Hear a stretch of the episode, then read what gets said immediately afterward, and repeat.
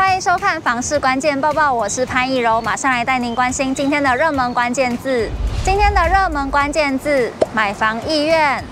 国泰金控发布了最新的六月调查结果，数据显示哦，民众的买房意愿还有卖房意愿都有逐渐走低的情况。房屋交易调查方面，卖房意愿指数下滑到十二点二，是二零二一年十一月以来的新低；买房意愿指数也是走低到了负的五十三点五，是创了三十七个月以来的新低。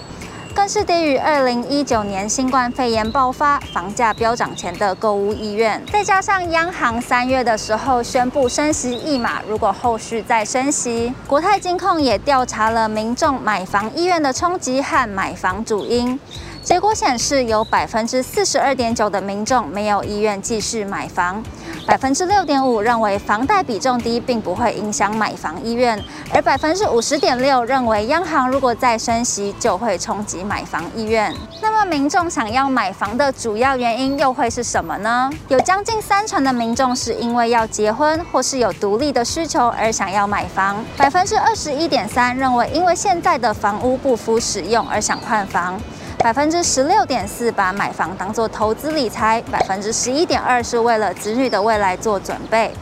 另外有百分之二十一点一的民众目前没有买房的意愿。不过，房产专家张新民也分析，房贷族将会对升息渐渐有感。过去的观念认为，处在长期低利率不买房就是笨蛋，而现在这种想法也会开始受到挑战。他提醒，当初在低利率、高房价的情况下买房的族群要小心，银行贷款恐怕有越背越重的风险。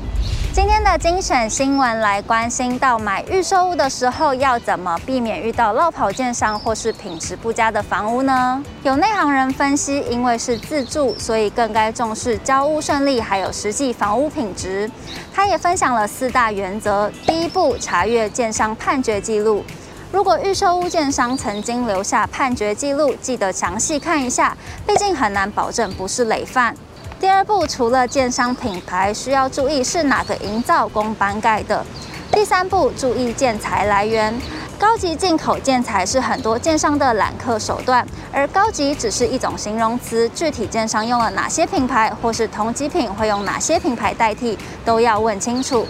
进口也要小心，就像是意大利进口、印度进口都是进口，但是以瓷砖来说，价格品质都是天差地远。第四步，选择区域内多案的建商。台湾有许多区域型建商，只要多找当地人打听，便可以知道建商的评价如何。接下来来看到升息造成房贷负担增加，那这种人就要小心喽。全球进入升息循环，小心买房买在利率最低点的购物族会被伤到。根据五大行库平均房贷利率数据，从二零二零年五月至二零二一年十一月间，出现数个月房贷利率贴地板为百分之一点三五。不过，历经今年三月以来，央行升息一码半，对吃惯贴地板利率的购屋族，房贷负担将增加。专家表示要小心赚了低利率，赔了房价。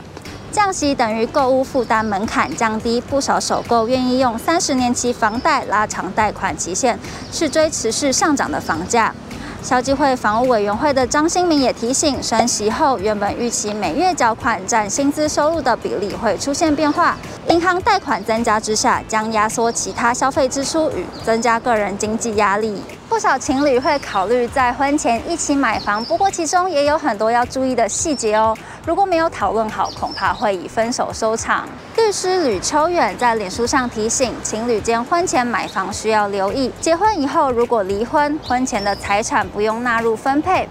但是结婚以后缴付的贷款要纳入分配，因为是以婚后财产清偿婚前财产。另外，律师也不建议情侣婚前一起买房子。他认为男女朋友跟夫妻不一样，感情怎么好都抵不过现实的考验。婚姻还有法律保障，男女朋友如果分手，这些已经支付的费用清算就会让法院审理很久。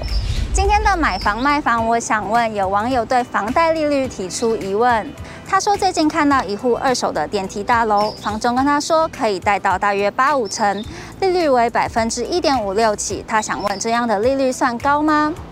有网友认为，这样的利率以目前来说很低了，且贷款很吃个人信用财力状况。但重点是，房仲这样说，不代表就可以贷到这么多，建议他多问几间银行。也有人提醒他，要是再晚一点买，利率可能就会变成百分之一点六到一点九了。如果你喜欢今天的影片，不要忘记按赞、订阅、分享，还有开启小铃铛，也不要忘记点开下方资讯栏的链接，了解更多新闻内容。